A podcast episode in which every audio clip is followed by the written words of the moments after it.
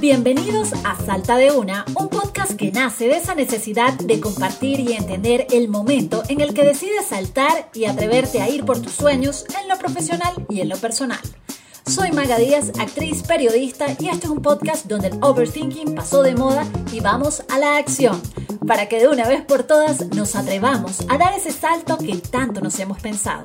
Aquí te vas a poder inspirar a través de historias de mujeres de distintas profesiones que admiro y quiero, como actrices, deportistas, empresarias, comediantes y muchísimas más, donde cada una contará sus saltos, cómo han sobrepasado todos los obstáculos y hasta nos darán algunas recomendaciones. Bienvenidos a la primera temporada de Salta de Una y si quieres disfrutar la versión en video, suscríbete a mi canal en YouTube Magadías para todas las personas que nos están viendo hoy, Salta de una, eh, la idea es poder invitar a mujeres que, que, admiro, que me gusta lo que están haciendo, que tienen un propósito. Y Andreina Atencio es coach de líderes, organizaciones.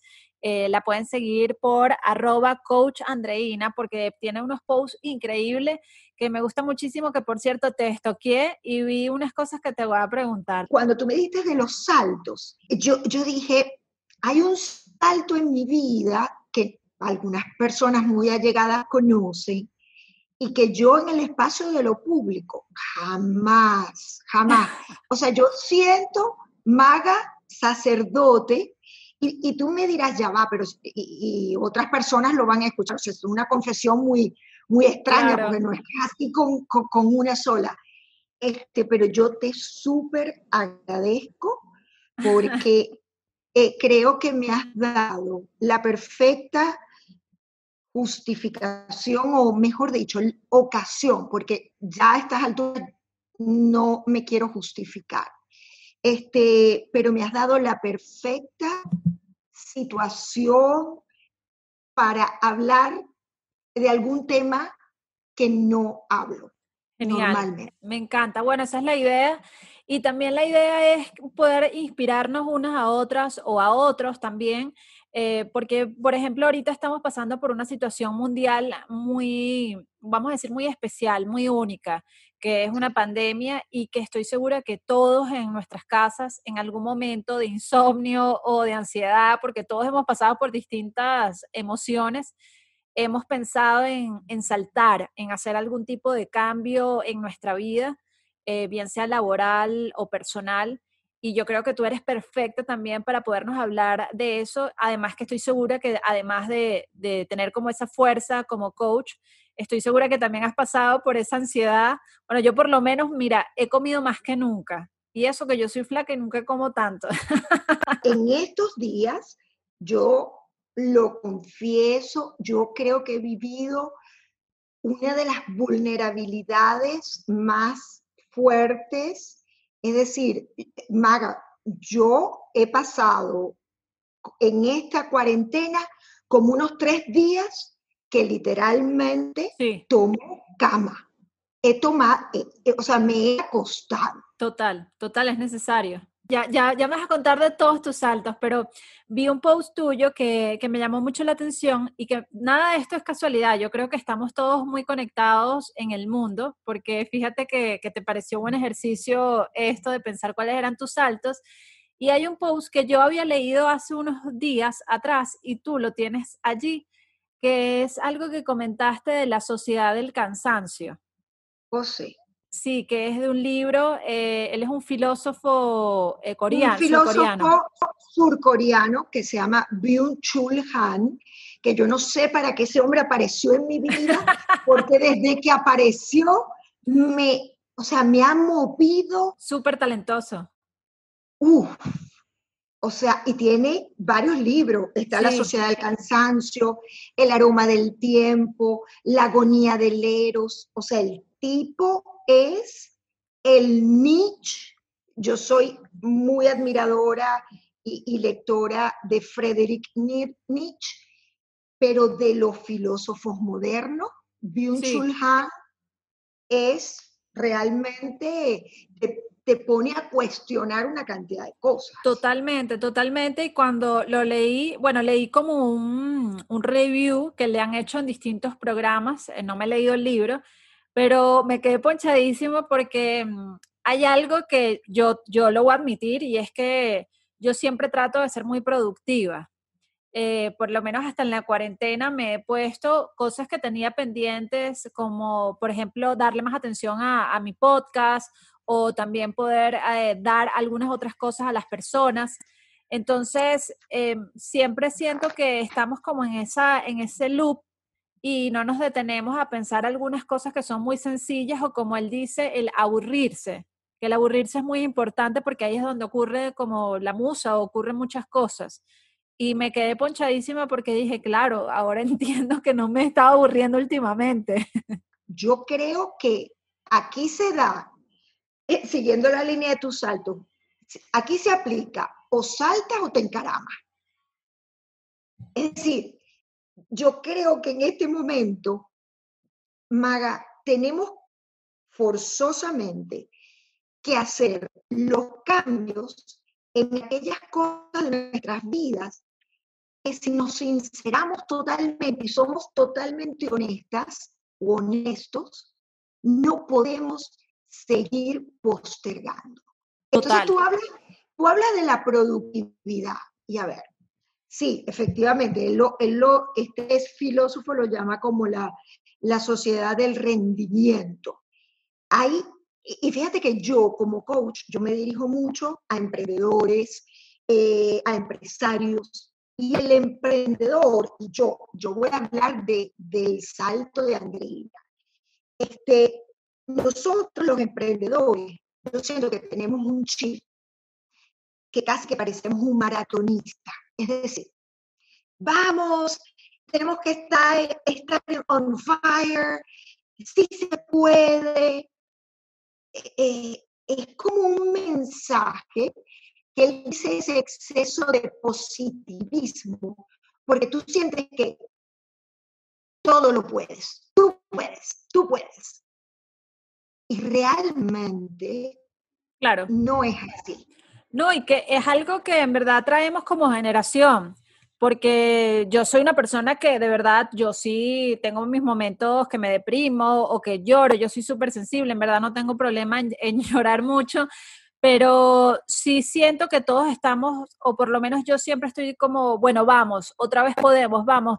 Y él dice que eso es parte también de toda una, una generación que también incluso la manera de percibir la belleza, la estética, eh, todo se influye. Y, bueno, yo me quedé muy pensativa leyendo tu post sobre la sociedad del cansancio porque yo no sé, pero yo siento que este, este receso que nos dieron a nivel mundial es como, bueno, ya, se aquietan o, bueno, si no, van a tener que, ver cuáles son las consecuencias. Y de hecho todavía hay mucha incertidumbre porque no sabemos para dónde vamos. Claro, claro, porque es que además, cuando estamos productivos, haciendo hacia adelante, el, eh, realmente yo, yo creo, Maga, que el tema es que muchas veces estamos en el hacer, hacer, hacer por miedo. Y fíjate la, diferencia que yo me he dado cuenta. No es lo mismo cuando tú eres súper productiva por miedo a que te vaya mal, por miedo a no tener dinero, por miedo a fracasar, si lanzas tu marca personal, que no te vaya bien. No es lo mismo cuando la emoción que está allí acosándote es el miedo a cuando lo haces inspirado por el amor. De hecho, hay muchos autores que dicen que hay solamente dos emociones básicas y que todas las demás derivan de estas dos, que es el amor o el miedo.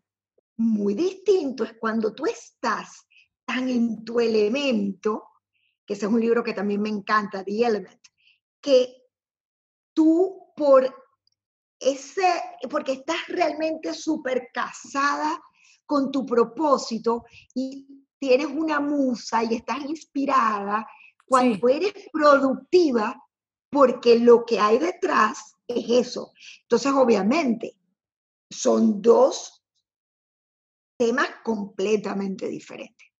Y bueno, creo que la idea también es que cada quien se tome sus tiempos y si no están acostumbrados a hacerlo, lo hagan. Eh, el hecho de, poder conectar con eso, con nuestro propósito y lo que realmente nos apasiona, eh, nos inspira porque creo que eso no va, no, no nos vamos a cansar ni nos vamos a aburrir o eh, va a haber maneras de poder ser productivo, inclusive ahorita, por ejemplo, desde casa, que hay tantas personas que tienen esa incertidumbre.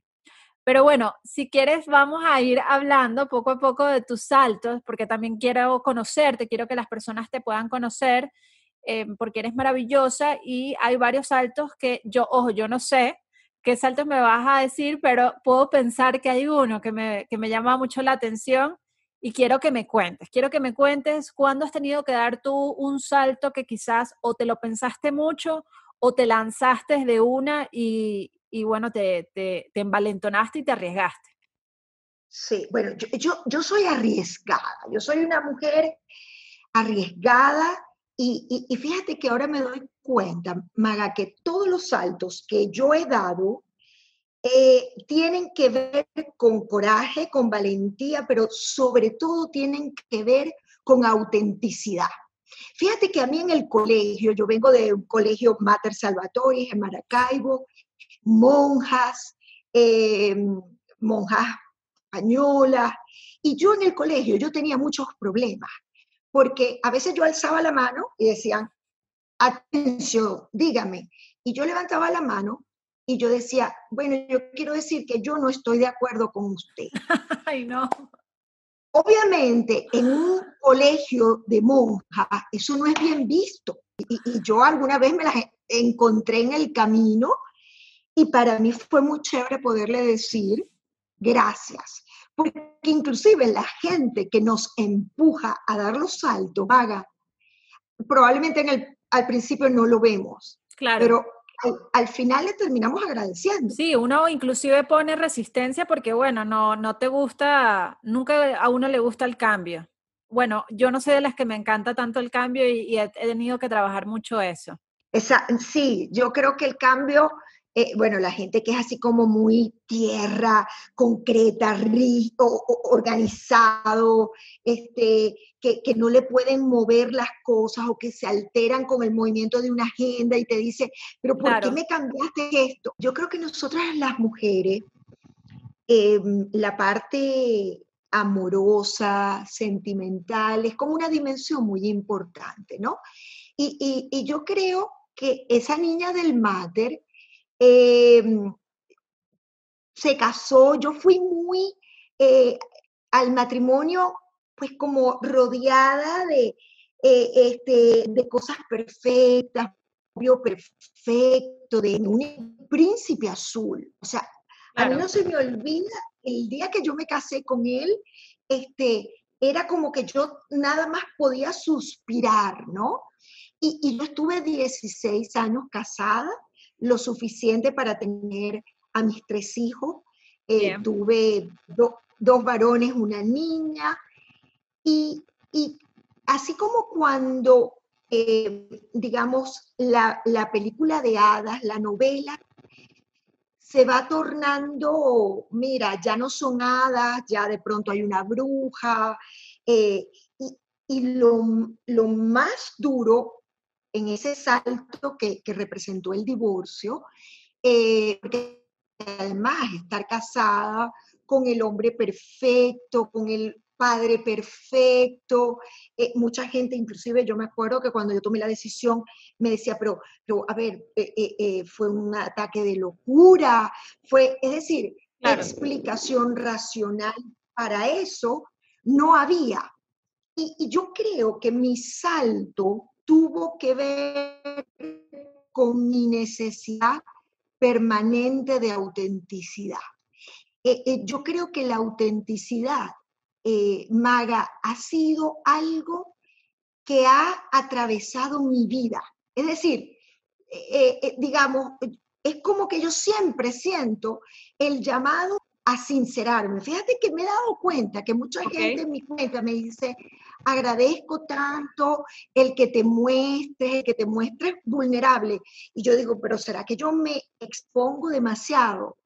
Y, y esto que te estoy contando, eh, eh, más bien ha sido lo contrario, ha sido un aspecto de mi vida que yo sé que lo hice impulsada por la autenticidad, pero que yo no cuento. Es decir, eh, eh inclusive hay una amiga que ella tiene un editorial y ella me ha dicho, pero vamos a escribir esta parte de tu vida.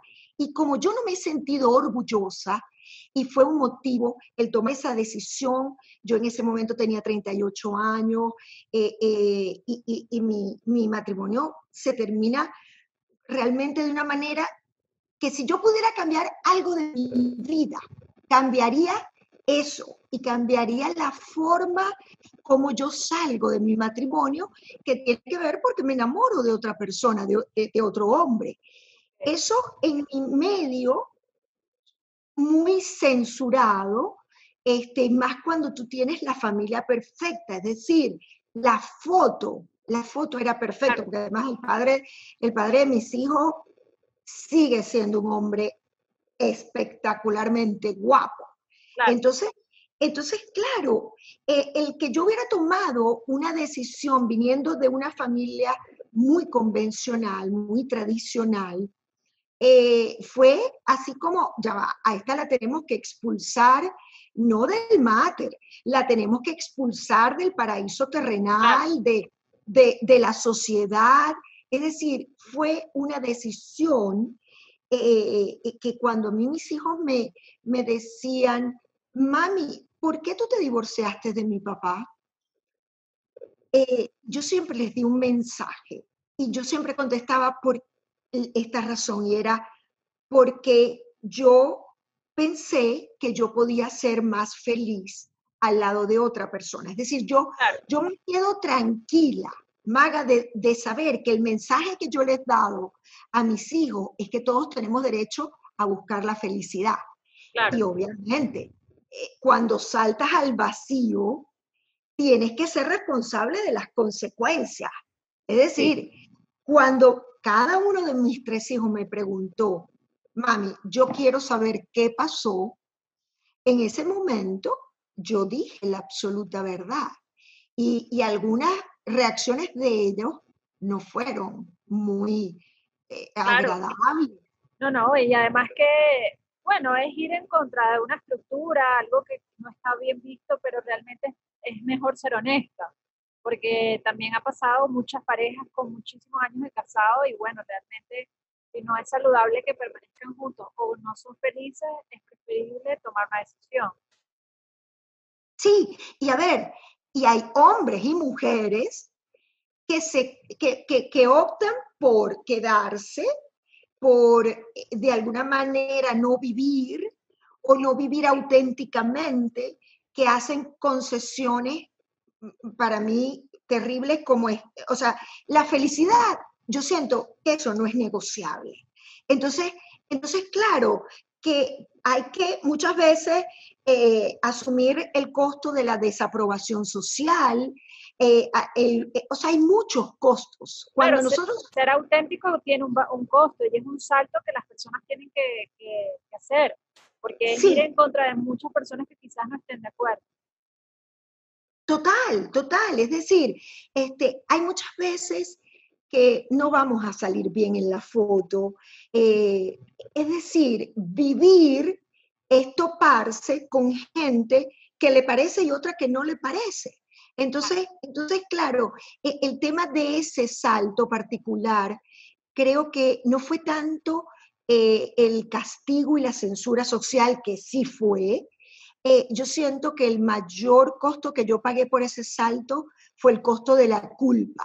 Eh, claro. Y, bueno, ese es bastante. claro, ese es terrible. La culpa eh, es terrible y yo siempre he sido como una mata de culpa.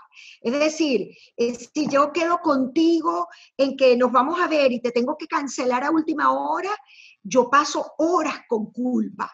Entonces yo creo, yo creo que eh, inclusive el poder superar esa carga tan pesada, de hecho, yo, yo te voy a decir algo, en este momento yo te estoy hablando y yo siento que las manos se me han puesto como a sudar. Y yo creo que tiene que ver con un paso importante, así como los alcohólicos dicen, soy alcohólica.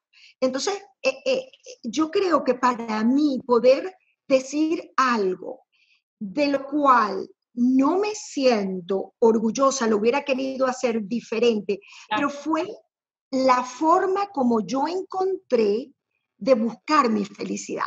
Es decir, sí, me, casé con un príncipe y, yo siempre digo, si yo pudiera volver a escoger el padre de mis hijos, lo escogería a él.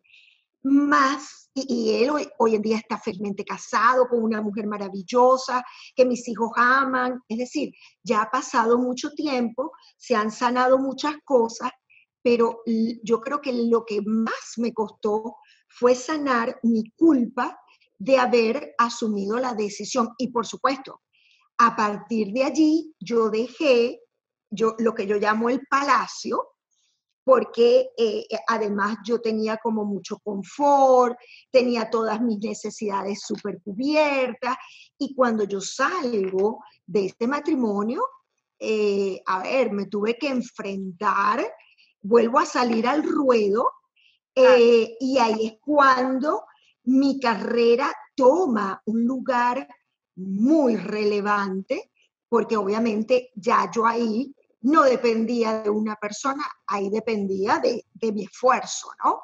Entonces, eh, eh, yo, yo creo que eso fue el salto, el papá de los saltos. Ahorita que dices eso, me llama mucho la atención lo de tu carrera, porque, bueno, eso también genera mucha culpa, cuando por lo menos uno está en pareja y este, uno está pendiente de quizás, eh, pues, lograr sus metas o, o lo que quiere, ¿no? Y yo creo que también cuando tú tienes como esa necesidad, o sea, como que estás en un terreno en el que tienes que accionar rápidamente, pues es cuando te avispas y lo haces. Que quizás, por ejemplo, esta, esta pandemia ahorita te pone en un terreno en el que es para allá, o sea, no puedes seguir dándole largas a nada. Entonces, me, me llama la atención eso, que, que cuando saliste de esa relación es cuando realmente te abocas a ti, ¿no? Sí. carrera también. total. Allí yo dije, bueno, este es mi momento. Eh, de hecho, es cuando yo me certifico como coach y se empieza a abrir un mundo, porque además yo tenía la idea, yo decía, ya va, el mundo es más que eso. Yo he sido, yo tengo un alma exploradora. Eh, eh, yo, yo realmente desde pequeña. Yo me acuerdo que había un lugar en el colegio que nos tenían prohibido ir. Y te lo juro que yo iba y me metía y, pisaba ese lugar. Es decir, a mí siempre me ha gustado saber qué hay más allá. Eh, eh, y, gracias a Dios, no he tenido, nunca he probado, eh, no sé, drogas o cosas así muy extremas, ¿no? más ese es el momento donde realmente yo me pruebo de qué estoy hecha. Claro, sí, o sea, es que tienes que sacar una fuerza interna que quizás muchos a veces pensamos que no la tenemos, pero sí la eh, tenemos. Total, mira, yo estoy recordando, está viniendo una memoria de como al año y medio que yo me divorcio, Además coincide con que gano un proyecto en una empresa minera en el Zulia muy grande, fue un proyectazo. Eh, realmente era una gran oportunidad en mi vida. Eh, y fíjate que llegó un día en que se me dañan unos aires acondicionados. Yo vivía en una casa pues muy grande y se me dañan los aires acondicionados de la sala. Eh, perdón, de, la, del área íntima, de las habitaciones. Y yo tomé los colchones y me mudé a la sala con mis tres hijos. Y recuerdo que estuvimos mes y medio. En ese momento porque en la reparación de los aires era muy costosa. Y yo, con la mayor felicidad, estuve en la sala, los chamos se divertían, hasta que un día llega mi padre a visitarme y me dice, y, pero ¿y estos colchones? ¿Qué es esto?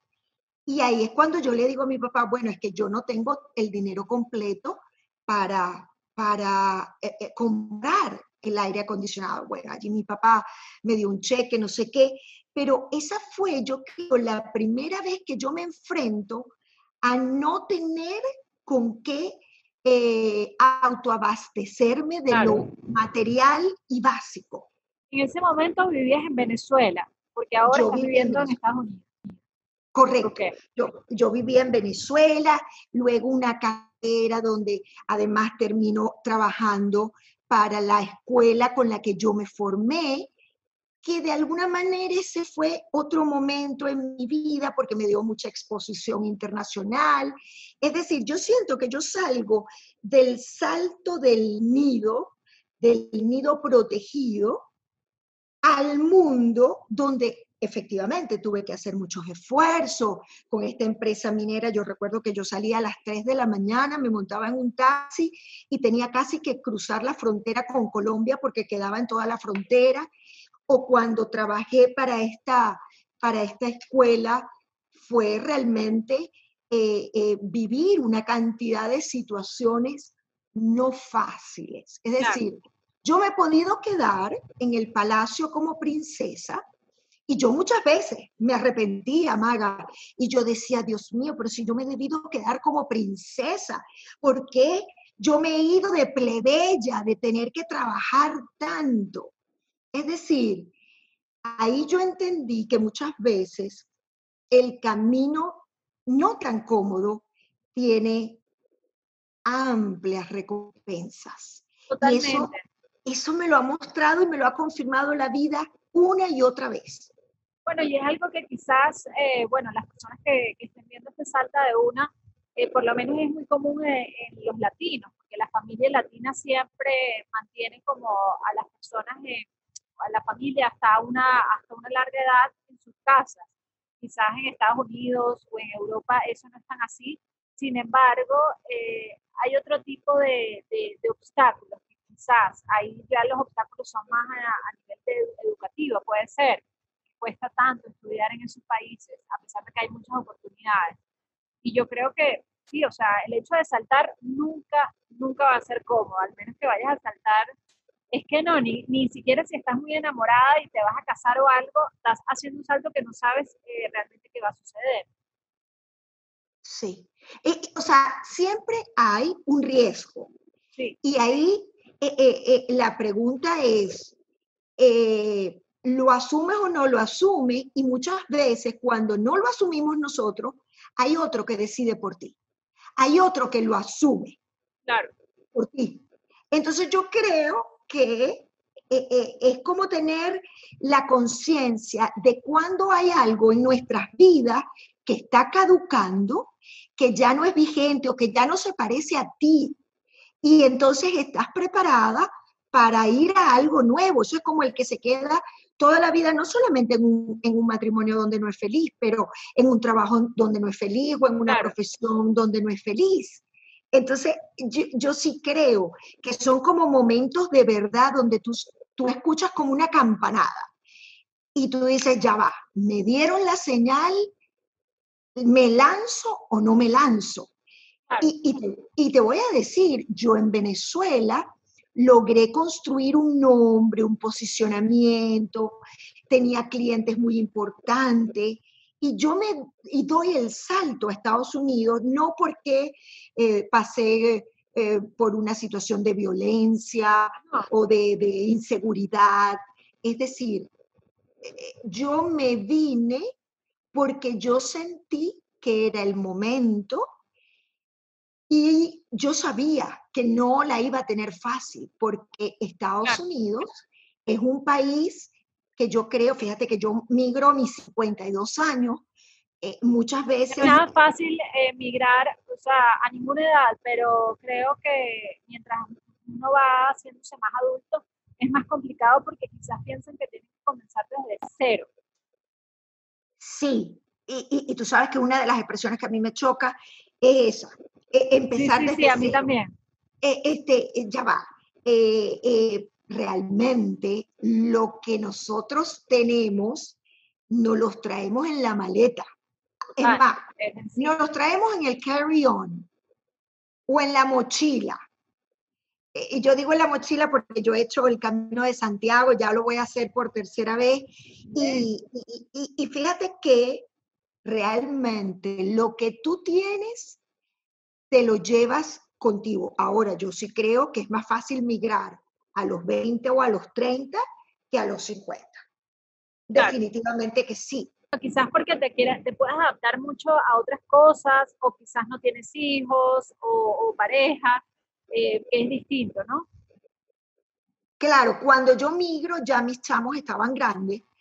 Este, es decir, eh, me, vine, me vine sola, eh, con familia aquí, y, y, muy cómico, porque cuando yo me vengo para acá, yo juraba que a mí me iba a entrevistar de Ismael Cala para arriba. O sea, ya yo eh, creía, no, yo estoy cerca, ya más cerca de Oprah Winfrey, que es mi, mi modelo. Eh, sí, sí, sí, sí. O sea, y cuando llego aquí, recuerdo una colombiana que me dijo, no, mira, en Estados Unidos hay tantos coach como realtors. Y ahí yo me di cuenta, Maga, que yo era un número, una ciudadana súper común, claro. inmigrante, no era la coach reconocida que, que, que, estaba en, en Venezuela. Eh, no, no, no, yo allí, eh, eh, porque yo creo que ese salto de la migración tiene que ver con un tema de identidad. Es más, ahorita yo me estoy dando cuenta de algo, de algo, que todos los saltos que damos en nuestra vida tienen de por medio un tema de identidad. Pero, eh, ¿cómo, por ejemplo, de identidad? Porque cuando uno, por ejemplo, migra a otro país, yo antes de, yo, yo estudié mi primera carrera en Canadá y yo me devolví a Venezuela porque realmente había algo de identidad. O sea, yo la pasé muy bien, estudié, pero yo no me hallaba allá. Eh, pero yo no sé si ahora quizás que el mundo está tan globalizado y hay tantas personas que están migrando por, por, la, por, por trabajos, por oportunidades laborales, eh, sientan eso, porque también un problema cambia a otra cosa, ¿no? Quizás tienen el trabajo, pero luego tienen otro rollo. Sí, Sí, este, porque, porque fíjate tú, cuando nosotros venimos de nuestra propia tierra, eh, la identidad yo la veo que está muy relacionada con algunos referentes externos. Tú eres la pareja de, la hija de, eh, la que trabaja en la emisora tal, la que trabaja para empresas puras puras etiquetas. Es decir, yo creo que el, cuando eh, eh, eh, un proceso como el de migración, creo que como te quitan todas las etiquetas, quedas al desnudo, quedas como descubierta y realmente dependes allí de en lo que esencia tú tienes para dar. Y por eso que yo, Total. Por eso es que yo creo que no comenzamos de cero. Realmente comenzamos como, más bien es como un reinicio, como un reseteo que, que se da donde dependes o tienes que depender menos de lo externo y empiezas a construir otros referentes. Bueno, fíjate, eso, eso, me parece muy curioso que lo digas porque eso es lo que he pensado que ha pasado durante esta, esta cuarentena, esta pandemia mundial, que las personas están en su casa y pues quizás muchos no tenían teletrabajo o algo así y ahora se están repensando o reinventando, bien sea por necesidad o no, pero desde lo que saben hacer, su talento, desde el potencial que tienen, que no, no necesitan más nada. Sí, sí, y eso no tiene que ver con que la bolsa cayó, con que el empleo lo perdiste. Eh, yo creo que cuando cultivamos, además, que vamos a hablar claro, todos tenemos un talento. hay, Algo, hay algo que nos distingue.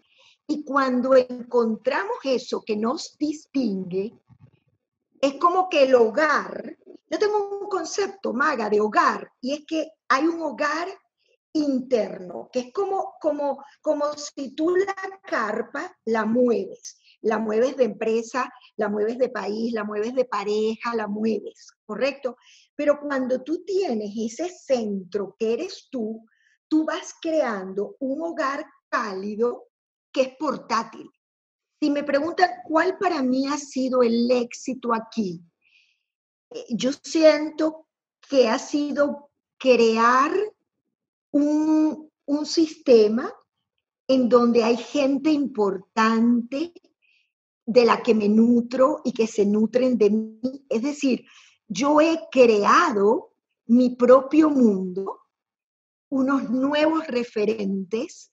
Fíjate que, por ejemplo, tú que eres amiga de, Verónica, de Vero Ruiz del Visto, cuando, cuando Vero eh, me dice, ok, yo voy a confiar en ti, en el coaching, y, tuvimos una experiencia pues muy bonita que ella empieza a hablar de mí.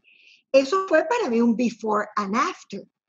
Y, y, claro, ella misma me, me, llevó, por ejemplo, a un Dar Learning, y donde, donde tengo unas relaciones maravillosas, pero fíjate, no solamente unas relaciones, eh, digamos, diplomáticas, no, no, no, nexos y vínculos que son importantes. Entonces yo creo que cualquier movimiento que dé nuestra vida, ya sea porque nos porque saltamos por nuestra propia decisión o porque nos empujaron, también tú vas construyendo una vida y, y esa no soy yo que, que, digamos, mucha gente eh, eh, me percibe a mí como una mujer sin miedo, no, no, no, no, y, y por eso no tengo ningún rollo en mostrar mi vulnerabilidad, que no es debilidad, no confundamos vulnerabilidad con debilidad. Es decir, eh, eh, yo veo en las personas lo que tú estabas diciendo, ese potencial que tenemos, porque una vez que saltamos del avión, mira, e, es que de que activamos el paracaídas, lo activamos. Es decir, no existe. La gente, todas esas historias fascinantes que tú ves de la gente que lo logró, muchas pasan por momentos como los que estamos pasando de la cuarentena ahora. Total, total. Quizás eh, para las personas que están viendo este salta y, y, bueno, te han escuchado los distintos saltos que has tenido, que la verdad es que son saltos eh, muy especiales y que muchas personas los pueden tener, pero tú lo has sabido como manejar, llevar. Eh, ¿Cuáles son como algunas recomendaciones que tú, por ejemplo, podrías darle a las personas que están ahorita en cuarentena, en su casa y se han replanteado su vida, se han replanteado el trabajo donde están, eh, cómo generan ingresos y más allá de lo económico, eso, que a veces tú dices, bueno, pero si yo tengo un potencial o un talento, ¿por qué yo no lo exploto? ¿Qué, es lo que... Sí, sabes, eh, a ver, eh, recomendaciones. Yo creo que una, una muy importante es hacernos caso y, darnos crédito a eso que nosotros escuchamos dentro de nosotros. Es decir, eh, siempre tú sabes, el típico angelito y diablito. Y el diablito te dice, no, si tú eres una del montón, eh, coach, es como tú hay mucho. Es decir, siempre hay una voz que te sabotea. Más hay otra voz que así salga menos, sale, que tú dices, oye, yo como que soy buena para esto. Yo como que, la verdad es que esto se me da fácil. Y fíjate que la otra vez Maga me dijo que le parecía chévere la manera como yo escribía. Es decir, yo creo que cuando surge esa voz donde tú te legitimas y te das un valor, yo creo que hay que hacerle caso a esa voz. Muchas veces, mira, la gente que llega eh, conmigo, eh, yo, yo creo muchas veces no, ellos no hubieran necesitado un coach si le hubiesen hecho caso a esa voz. Bueno, pero ese es el problema, Andreina, que uno no escucha esa voz. y, y sabes qué, ahora me voy con entonces una segunda recomendación. Yo creo que a veces no escuchamos la voz porque vamos demasiado rápido, porque vamos en piloto automático, porque estamos todo el tiempo, tanto en la acción, en la acción, en la acción, que eh, al estar tanto en el hacer, no nos conectamos con el ser y con el estar. Totalmente. Y esta recomendación tiene que ver con hacer un alto en el camino y decir, a ver, ¿cuál es la vida que yo quiero vivir? E, es decir, lo que estoy viviendo es la vida que quiero vivir. De hecho, y, esa, y esa pregunta que me la he hecho fuertemente en cuarentena, porque como he agarrado cama, he tenido la oportunidad de escucharme. Y cuando eh, eh, yo me pregunto, ¿es esta la vida que quiero vivir? Y fíjate, ese es el, el último salto que no lo he dado, pero estoy a punto de darlo, y es que me voy de Estados Unidos, me voy a vivir a Italia. Entonces, entonces, claro. Esto es una primicia. Sí, eso, eso también es un, eso yo no lo he dicho, muy poca gente lo sabe. Em, sí, y, y fíjate algo, yo creo que cuando tú te detienes, te puedes hacer esa pregunta. ¿Cuál es la vida? ¿Lo que estoy viviendo se parece a mí? Pero claro, si estamos en el hacer, no hay chance para escuchar el hacer. Y a ver, Maga, yo no soy ni la tipa que hace retiros eh, de silencio. Yo vengo cultivando mi parte espiritual, por, por eso he hecho el camino de Santiago y todo lo demás. Muy importante pero, pero sin ser zen, namaste, no, realmente para nada me, me ofrezco al mundo como eso, este, pero yo creo que yo sí he sido valiente para sincerarme conmigo, para ser honesta, para pagar el costo de la desaprobación social. Eh, y, y fíjate, cuando yo decido irme a Italia, es porque en este momento de mi vida, además de que hay una razón, mi novio está allá y hemos decidido, él es italiano, eh, eh, yo era una de esas desahuciadas que, no, que pensaba que ya el amor este, no iba a volver a mí y todo lo demás. Eh, yo he tenido una vida amorosa muy intensa, y bueno, intensa como soy yo, ¿no? Pero tenía tres años sin enamorarme, aparece este hombre y ahora recién yo paso dos meses en Lombardía, donde está la pandemia, pero en su apogeo. Ya sé, decidiste irte a vivir a Italia después de esta pandemia, justamente. Eh, o sea, yo tomo la decisión, me vengo para acá en febrero, porque además, además que mis hijos están aquí, mi actividad productiva está en América.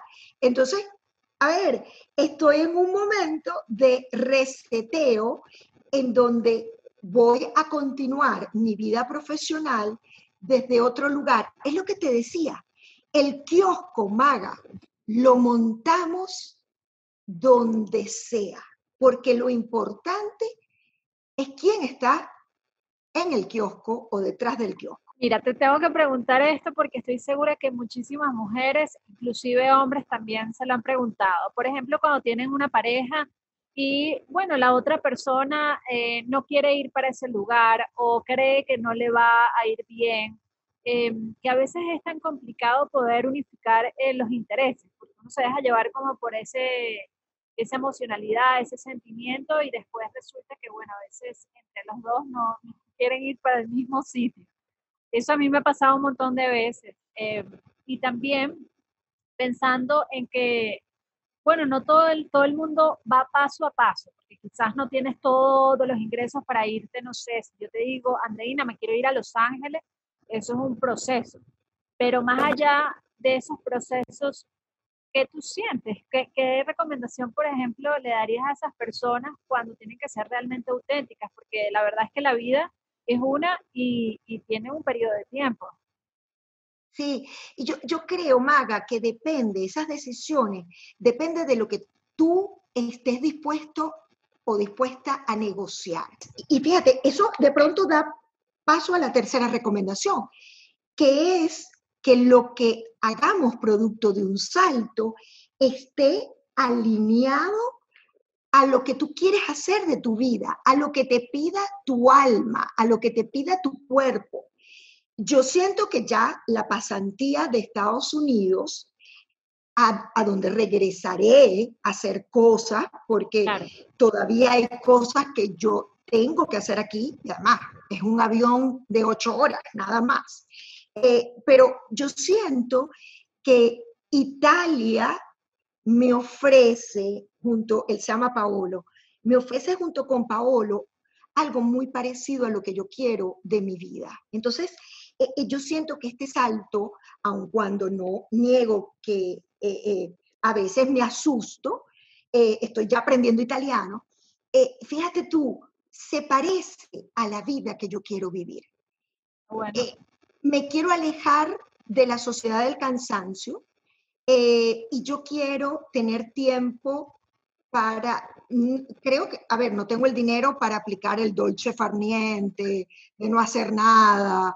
no, no, no. ¿Quieres rato como Julia Roberts en amar, rezar y comer? Bueno, es, que yo me sentí los dos meses que recientemente estuve en Italia, yo tal cual, yo me sentía como ella, pero bueno, tenía mi, mi pareja, mi novio, ¿no? Eh, y, y, fíjate, y fíjate algo, lo que yo quiero en este momento de mi vida es tener tiempo para contemplar. Entonces, él es un tipo que de pronto yo estaba trabajando y me decía, ya tienes cuatro horas trabajando, suponte había hecho un coaching, dos coaching, me dice, tú tienes que estar cansada. Y salíamos en moto como si fuéramos dos carajitos, pero el salir en moto me permitía ver el atardecer, me permitía contemplar. Y fíjate que este filósofo que tú nombraste al principio, él habla de la capacidad y la posibilidad de contemplar. Totalmente.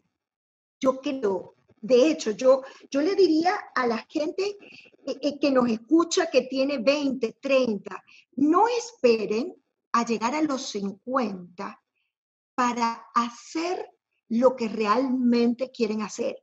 Y si eso implica saltar al vacío, oye, no sé, asesórate, búscate eh, el mejor para que la manera.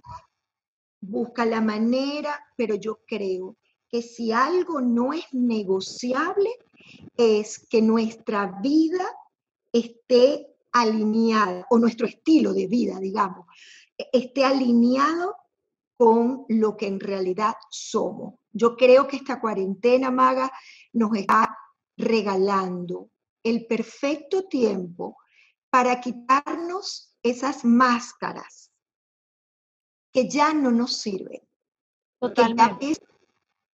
que pesan mucho.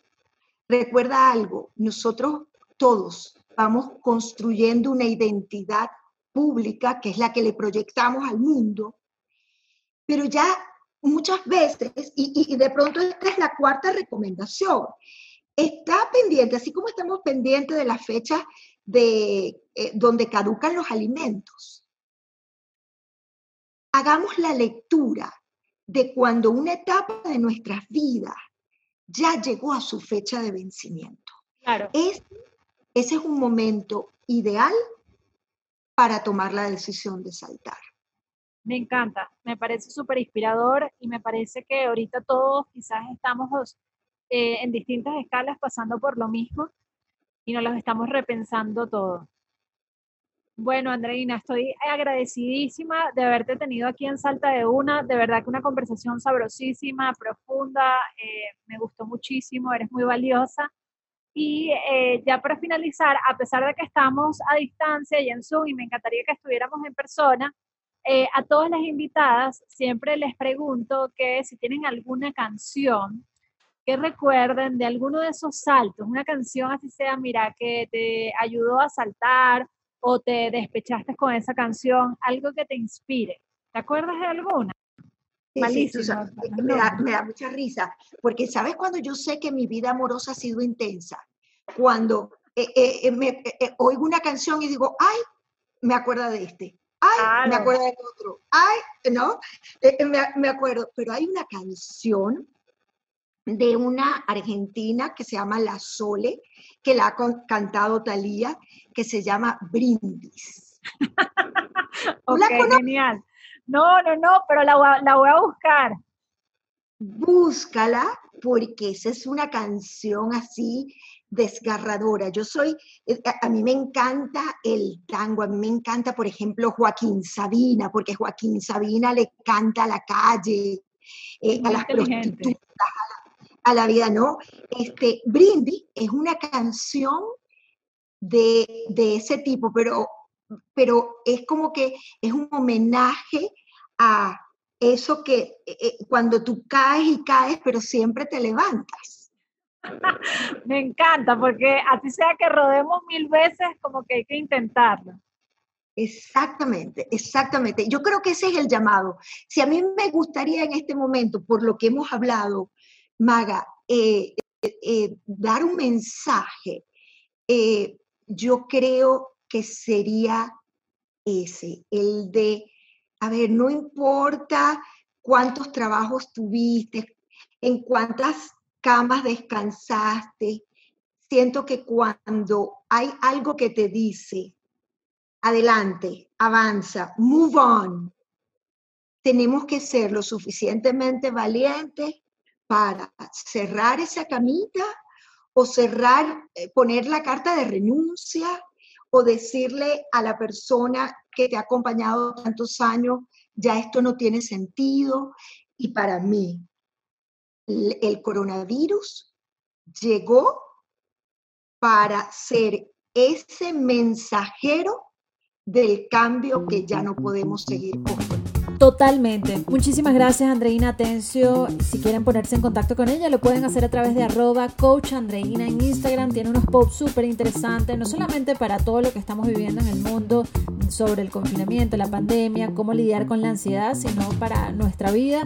Y la verdad es que si quieren ver la versión también en video, ponerle cara a las entrevistadas, a mí, pues vayan a mi canal de YouTube Magadías. Se pueden poner en contacto también conmigo a través de arroba Magadilo y espero que les haya sido de mucha utilidad durante este confinamiento que estamos viviendo todos en el mundo y nos vemos y nos escuchamos en un próximo episodio de Salta de Uno.